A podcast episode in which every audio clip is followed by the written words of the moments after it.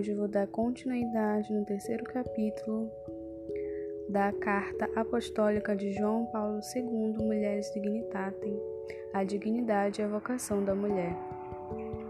Página 24.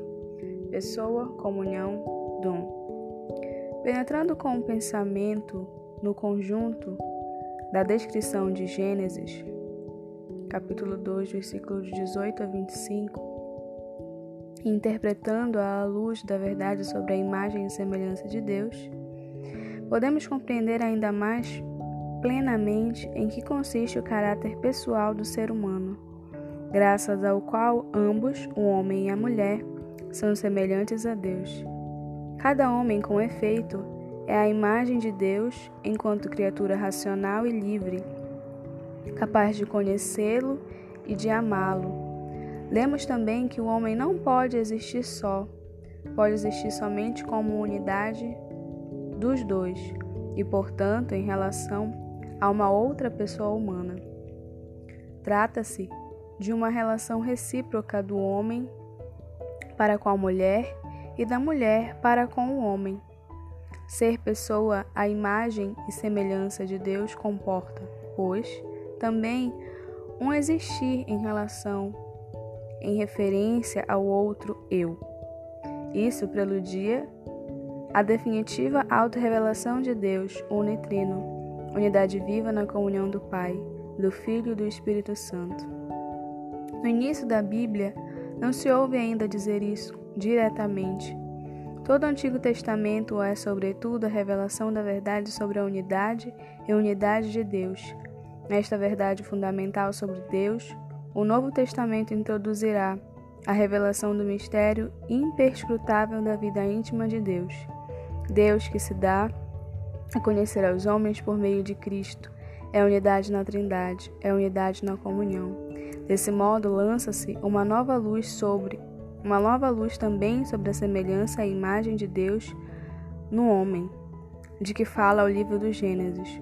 O fato de um homem, criado como homem e mulher, ser imagem de Deus, não significa apenas que cada um deles, individualmente, é semelhante a Deus enquanto ser racional e livre. Significa também que o homem e a mulher, criados como unidade dos dois, na comum humanidade, são chamados a viver uma comunhão de amor e, desse modo, a refletir no mundo a comunhão de amor que é própria de Deus, pela qual as três pessoas se amam no íntimo mistério da única vida divina. O Pai, o Filho e o Espírito Santo, um só Deus pela unidade da divindade.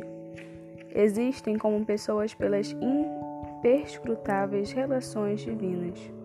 Somente assim se torna compreensível a verdade que Deus em si mesmo é amor. A imagem e semelhança de Deus no homem, criado como homem e mulher, pela analogia que só pode possuir entre o Criador e a criatura, exprime, portanto, também a unidade dos dois, na comum humanidade.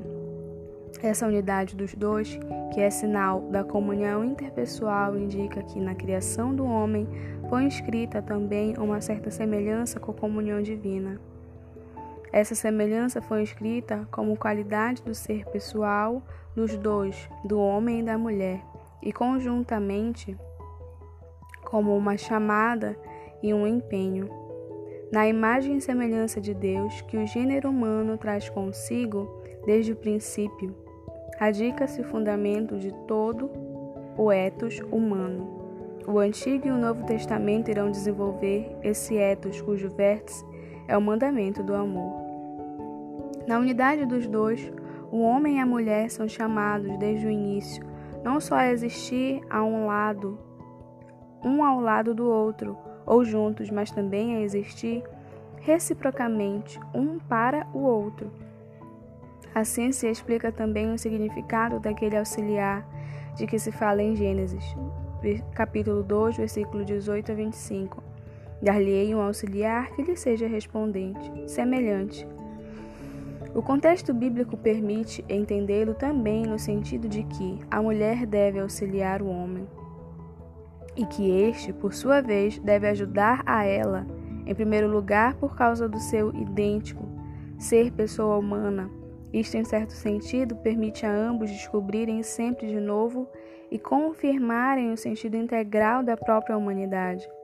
É fácil compreender que, neste plano fundamental, se trata de um auxiliar de ambas as partes, de um auxiliar recíproco. Humanidade significa chamada à comunhão interpessoal. O texto de Gênesis, capítulo 2, versículo 18 a 25, indica que o matrimônio é a primeira e, num certo sentido, a fundamental dimensão desta chamada. Não é, porém, a única. Toda a história do homem sobre a terra realiza-se no âmbito dessa chamada, na base do princípio do recíproco ser para o outro. Na comunhão interpessoal desenvolve-se nesta história a integração na própria humanidade, querida por Deus, daquilo que é masculino e daquilo que é feminino. Os textos bíblicos começando pelo Gênesis, permitem-nos permitem reencontrar constantemente o terreno no qual se enraiza a verdade sobre o homem, um terreno sólido, inviolável, em meio a tantas transformações da existência humana. Essa verdade refere-se também à história da salvação. A este respeito, um enunciado no Concílio Vaticano II é particularmente significativo. No capítulo sobre a comunidade dos homens da Constituição Pastoral Gaudium et Spes, lemos: Quando o Senhor Jesus reza ao Pai que todos sejam um como nós somos um, abre perspectivas inacessíveis à razão humana e sugere alguma semelhança entre a união das pessoas divinas e a união dos filhos de Deus na verdade e na caridade.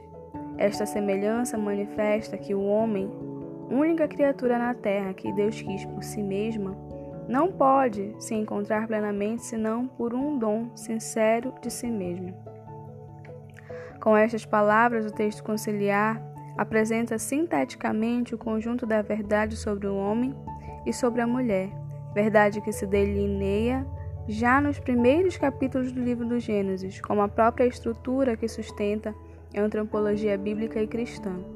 O homem, tanto homem como mulher, é o único ser entre as criaturas do mundo visível que Deus Criador quis por si mesmo. É, portanto, uma pessoa. O ser pessoa significa tender à própria realização. O texto conciliar diz se encontrar, que não se pode alcançar senão por um dom sincero de si mesmo. Modelo de tal interpretação da pessoa é Deus, mesmo como trindade, como comunhão de pessoas. Dizer que o homem é criado à imagem e semelhança deste Deus quer dizer também que o homem é chamado a existir para os outros, a tornar-se um dom. Isso diz respeito a todo ser humano, seja homem, seja mulher. Estes o atuam na peculiaridade própria a cada um, no âmbito da presente meditação sobre a dignidade e a vocação da mulher. Esta verdade sobre o ser humano constitui o ponto de partida indispensável. Já o livro do Gênesis permite entrever, como num primeiro esboço, esse caráter esponsal da relação entre as pessoas, terreno, sobre o qual se desenvolverá a seguir a verdade sobre a maternidade e também sobre a virgindade como duas dimensões particulares da vocação da mulher à luz da revelação divina. Estas duas dimensões vão encontrar a sua expressão mais alta no advento da plenitude dos tempos, na figura da mulher de Nazaré, mãe virgem.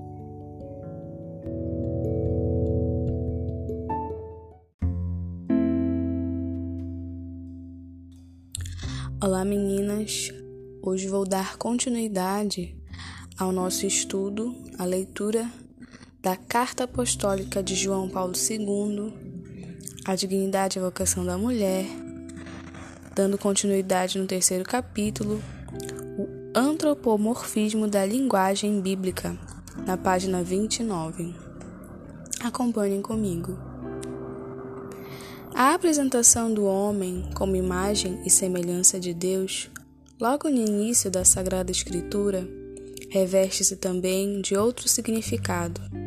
Este fato constitui a chave para compreender a revelação bíblica como um discurso de Deus sobre si mesmo, falando de si, seja pelos profetas, seja por meio do Filho. Feito homem, Deus fala com linguagem humana, faz uso de conceitos e imagens humanas. Se este modo de exprimir-se é caracterizado por um certo antropomorfismo, a razão está no fato de que o homem é semelhante a Deus, criado à sua imagem e semelhança, e então também Deus é, de algum modo, semelhante ao homem, e precisamente com base nesta semelhança, ele pode ser conhecido pelos homens. Ao mesmo tempo, a linguagem da Bíblia é suficientemente precisa para indicar os limites da semelhança os limites da analogia. Com efeito, a revelação bíblica afirma que, se é verdadeiramente, se é verdadeira a semelhança do homem com Deus, é essencialmente mais verdadeira ainda a não semelhança, que separa do Criador toda a criação. Em última análise, para o homem criado à semelhança de Deus, Deus não cessa de ser aquele que habita numa luz inacessível. É o diverso por essência e o totalmente outro. Esta observação sobre os limites da analogia, limites da semelhança do homem com Deus na linguagem bíblica, deve ser levada em consideração também quando em diversas passagens da Sagrada Escritura, especialmente no Antigo Testamento, encontramos comparações que atribuem a Deus qualidades masculinas ou femininas. Encontramos nessas comparações a confirmação indireta da verdade de que ambos, tanto o homem como a mulher, foram criados à imagem e semelhança de Deus. Se existe semelhança entre o Criador e as criaturas, é compreensível que a Bíblia tenha usado a esse respeito, expressões que lhe atribuem qualidades, quer masculinas, quer femininas. Lembramos aqui algumas passagens características do profeta Isaías. Dissera Sião: Javé abandonou-me. O Senhor esqueceu-se de mim. Pode por acaso uma mãe esquecer o próprio filhinho, não se enternecer pelo fruto de suas entranhas? Pois bem, Ainda que tais mulheres dele se esqueçam, eu, porém, não me esquecerei de ti. E noutra passagem, como alguém que é consolado pela própria mãe, assim eu vos consolarei, e em Jerusalém recebereis conforto. Também nos Salmos, Deus é comparado a uma mãe pressurosa, como a criança desmamada no regaço da mãe, como uma criança desmamada está minha alma. Espera, Israel, no Senhor. Em diversos trechos, o amor de Deus, solícito para com seu povo, é apresentado como semelhante ao amor de uma mãe. Tal como uma mãe, Deus carregou a humanidade e, particularmente, o seu povo escolhido no próprio seio. Deu a luz na dor, nutriu e consolou. O amor de Deus é apresentado em muitos trechos como amor masculino, de esposo e pai, mas às vezes também como amor feminino de mãe. Esta característica da linguagem bíblica, o seu modo antropomórfico de falar de Deus, indica também indiretamente o mistério do eterno, gerar, que pertence à vida íntima de Deus. Todavia, este gerar em si mesmo não possui qualidades masculinas nem femininas. É de natureza totalmente divina, é espiritual do modo mais perfeito, pois Deus é espírito. João 4:24. E não possui nenhuma propriedade típica do corpo, nem feminina nem masculina.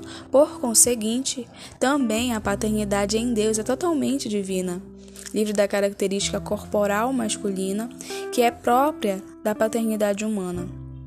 Neste sentido, o, artigo, o Antigo Testamento falava de Deus como de um pai e se dirigia a ele como um, a um pai. Jesus Cristo, que pôs esta verdade no próprio centro de seu evangelho como norma da oração cristã e que se dirige a Deus chamando Abba, Pai, como filho unigênito e consubstancial, indicava a paternidade neste sentido ultracorporal sobre-humano, totalmente divino. Falava como filho, unido ao Pai pelo mistério eterno do gerar divino, e o fazer sendo ao mesmo tempo filho autenticamente humano da sua mãe virgem. Se a geração eterna do Verbo de Deus não se podem atribuir qualidades humanas, nem a paternidade divina possui caracteres masculinos em sentido físico, contudo, o modelo absoluto de toda a geração dos seres humanos no mundo deve ser procurada em Deus. Nesse sentido, parece. Lemos na carta aos Efésios: dobra os joelhos diante do Pai, de quem recebe o nome, toda a paternidade, quer nos céus, quer na terra Todo, todo gerar na dimensão das criaturas encontra o seu primeiro modelo no gerar em Deus. É de modo com, completamente divino, isto é, espiritual. A este modelo absoluto, não criado, é assimilado todo gerar no mundo criado. Por isso, tudo quanto no gerar humano é próprio do homem como também tudo quanto é próprio da mulher, isto é, a paternidade ou a maternidade humanas, trazem em si a semelhança, ou seja, a analogia com o gerar divino e com a paternidade em que Deus é totalmente diversa, completamente espiritual e divina por essência. Na ordem humana, ao invés, o gerar é próprio da unidade dos dois. Um e outro são genitores tanto o homem como a mulher.